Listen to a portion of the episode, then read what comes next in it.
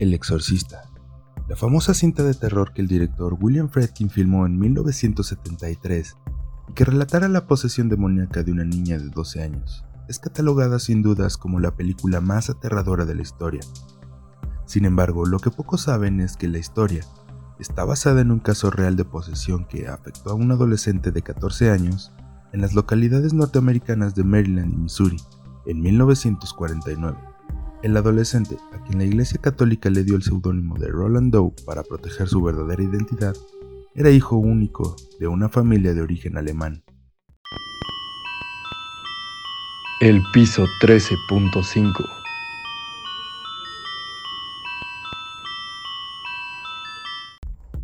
Los extraños fenómenos comenzaron en enero de 1949, dentro de la misma casa de Roland, cuando en el dormitorio de su abuela un cuadro en el que se representaba la imagen de Jesús apareció torcido y se movía como si alguien golpeara la pared tras él con la intención de derribarla. Cuando el cuadro fue enderezado, se siguió escuchando el chirrido de unos arañazos tras la pared, como si unas garras rascaran la madera. Los arañazos continuaron oyéndose durante 11 días y se detuvieron repentinamente el día en que murió Harriet, una tía de Roland que practicaba el espiritismo y le había enseñado a manejar la tabla Ouija. Cuando la mujer falleció, el adolescente habría intentado contactarla a través de la famosa y sombría tabla. A partir de ese momento, se agudizarían los problemas. Roland había comenzado a volverse osco y reservado. Durante las noches tenía pesadillas y sus padres escuchaban que parecía hablar con alguien. Se reanudaron los arañazos en las paredes, los muebles comenzaron a moverse solos y muchos objetos levitaban. El caso llegó a oídos de un reverendo local quien, estupefacto, no solo presenció estos fenómenos, sino que también observó en carne propia cómo la cama del muchacho se sacudía sola, y en su pecho aparecían profundos arañazos en forma de letra como si alguien los hubiera trazado desde dentro con un cuchillo. El religioso, sospechando que un poder maligno había invadido el cuerpo de Roland, se puso en contacto con un especialista en demonios, el sacerdote católico Albert Hughes, quien lo primero que hizo fue visitar al chico. Llevaba consigo una botella de agua bendita y unos cirios benditos para iluminar aquel lugar.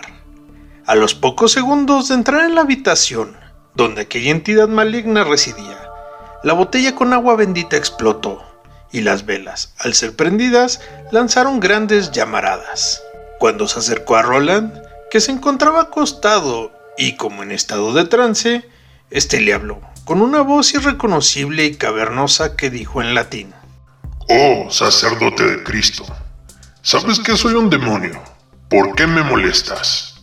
Hughes de inmediato hizo dos cosas pidió autorización al arzobispado de Washington para practicar un exorcismo e internó a Roland en una custodiada pieza del Georgetown Hospital, una institución dirigida por jesuitas y atendida por monjas. Roland fue atado con correas a una cama y permaneció con los ojos cerrados, aparentemente tranquilo. Al entrar Hughes en la habitación, vestido con un birrete negro, una estola púrpura al cuello y un aspersor de agua bendita en una de sus manos, el muchacho despertó violentamente y con la misma voz tétrica de antes le ordenó quitarse la cruz que llevaba oculta. Asimismo, habría comenzado a proferir juramentos en lengua semítica y aramea, mientras en su pecho comenzaban a aparecer nuevos arañazos en forma de palabras. El padre Hugh se arrodilló junto a la cama de Roland y comenzó a recitar las oraciones previas para preparar el exorcismo. Al terminar la oración con la frase Más libradnos del mal. Roland logró desasir una de sus manos y arrancó una pieza metálica del somier, misma pieza con la que hizo una gran rajadura en el brazo izquierdo del sacerdote, desde el hombro hasta la muñeca, herida que debió ser curada posteriormente con más de 100 puntos y provocó que el exorcismo fuera suspendido de inmediato. La familia de Roland decidió trasladarlo a una casa de unos parientes, ubicada en San Luis, Missouri. Allí fue visitado por dos personas, el profesor de teología Raymond Bishop y el sacerdote William S. Bowder. un hombre catalogado de santo por las personas que lo conocían. Según las instrucciones del arzobispo en Washington, sería el padre Bowder el encargado de hacer el exorcismo, mismo que debería ser realizado en secreto, aunque anotando en un diario todos los detalles. El 10 de marzo de 1949, Bishop y Bowden hablaron con Roland y rezaron el rosario con él. El adolescente parecía tranquilo, pero en cuanto lo dejaron solo en su habitación, volvió a gritar pidiendo ayuda. Tenía dos arañazos en forma de cruz en sus antebrazos. Un gran librero de 25 kilos se había movido solo, colocándose ante la puerta de su dormitorio, y su cama comenzó a sacudirse frenéticamente. La noche del 16 de marzo, el padre Bowden comenzó el exorcismo. Tras esparcir con agua bendita la cama, esta no dejaba de moverse violentamente.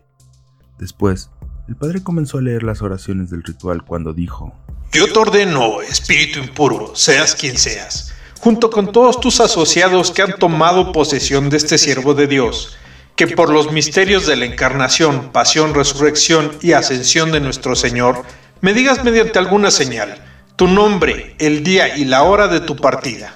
Arañazos cruzaron la garganta, muslos, estómago, espalda y el rostro de Roland. En su pecho apareció la palabra Hell, infierno, y en su zona pública se dibujó la letra X y la palabra Go, ir.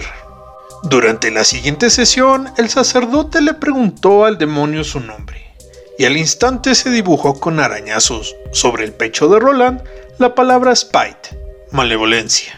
A medida que el exorcismo avanzaba, el estado de Roland crecía en violencia y espanto. Hablaba y gritaba con una voz ronca, reía con una carcajada diabólica, insultaba a los sacerdotes y maldecía al oír las plegarias o el nombre de Jesús. En los pocos momentos de calma, proyectaba una aura siniestra que los exorcistas llamaban el roce de Satanás.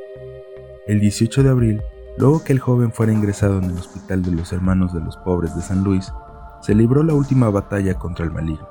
Los religiosos pusieron en la habitación una estatua del arcángel San Miguel, antes de que el padre Bowden pronunciara las últimas letanías del exorcismo.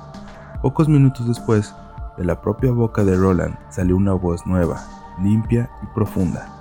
Satanás, Satanás, soy San Miguel, y te ordeno a ti y a los otros espíritus malignos que abandonéis el cuerpo en nombre de Dominus. Inmediatamente, ahora, ahora, ahora. Entonces, durante varios minutos, Roland se debatió violentamente entre espantosas contorsiones. Tras detenerse abruptamente, este dijo con toda calma a los presentes: Se ha ido. A la mañana siguiente, comulgó en la capilla del hospital. Y por la tarde durmió una larga siesta. Cuando despertó, parecía no recordar nada de su espantosa y aterradora experiencia.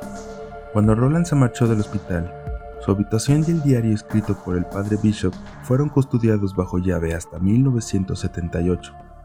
Cuando el caso se dio a conocer, nueve sacerdotes y 39 testigos firmaron un documento en el que afirmaron que el caso de Roland Doe fue un caso de posesión demoníaca auténtica. Con respecto a Roland Doe, se asegura que después de la pesadilla por la que pasó, tuvo una vida absolutamente normal. Se casó, fue padre de dos hijos, ejerció un empleo gubernamental y se radicó en los alrededores de Maryland. En agosto de 1949, William Peter Blatty, un joven estudiante de literatura de la Universidad Jesuita de Georgetown, leyó en el diario The Washington Post la siguiente noticia. Un sacerdote libra a un joven de las garras del demonio. Veinte años después, tras investigar meticulosamente los hechos y cambiar a petición del padre Bowder la verdadera identidad del protagonista por la de una niña, se escribió una novela que se tituló El Exorcista y que vendió 13 millones de copias. Dos años después, el libro sirvió de base para el guion de la película más aterradora de toda la historia. Escríbenos en los comentarios qué fue lo que más te impactó de este hecho.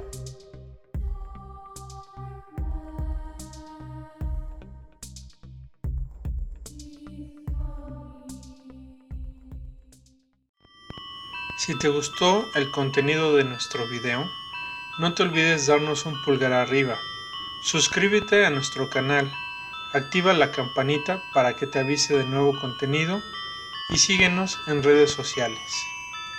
El piso 13.5